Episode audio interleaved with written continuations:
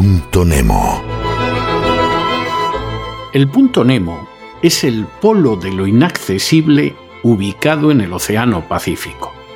Es el lugar del océano más alejado de tierra firme.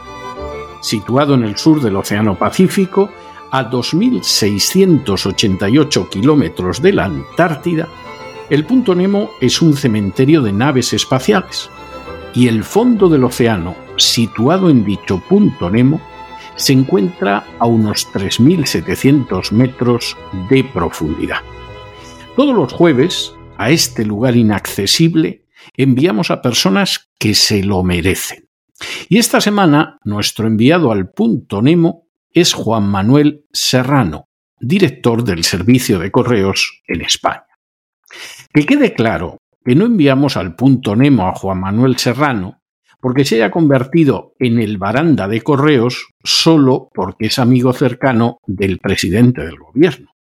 Tampoco lo enviamos al punto Nemo porque no sepa inglés, precisamente en un momento en que los dos grandes clientes de correos son Amazon y AliExpress, y Juan Manuel Serrano tiene que enviar a alguien que conozca mínimamente la lengua de Shakespeare para que lo sustituya en las reuniones. Ni siquiera lo enviamos porque su única experiencia de trabajo, si es que se la puede llamar así, haya estado en la Federación Española de Municipios y Provincias, donde fue gerente. Por cierto, una institución que anda muy lejos de una empresa de la envergadura de correos. Que quede claro que tampoco lo enviamos al punto Nemo porque con él Correos funciona penosamente y muchísimos españoles tienen que recurrir a mensajerías si quieren que una carta o un paquete siquiera llegue a su destino. Ni siquiera lo enviamos al punto Nemo porque haya liquidado patrimonio valorado en más de 3.000 millones de euros. Y tampoco lo enviamos al punto Nemo porque sobre correos hayan recaído sospechas de fraude electoral en el voto por correo.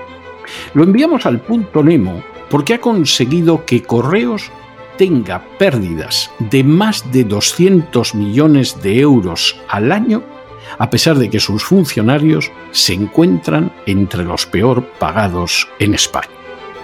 Es repugnante, es indecente, es inmoral que un personaje sin cualificación como Juan Manuel Serrano se lleve más de 208.000 euros al año por gestionar correos de manera bochornosa, aunque no sorprende que con su falta de experiencia profesional sean esos los resultados. A día de hoy, nadie, salvo Dios en su infinita omnisciencia, puede saber cuándo, cómo y dónde llegará una carta enviada desde España y semejante dislate se debe a Juan Manuel Serrano. Así que Juan Manuel Serrano al punto Nemo.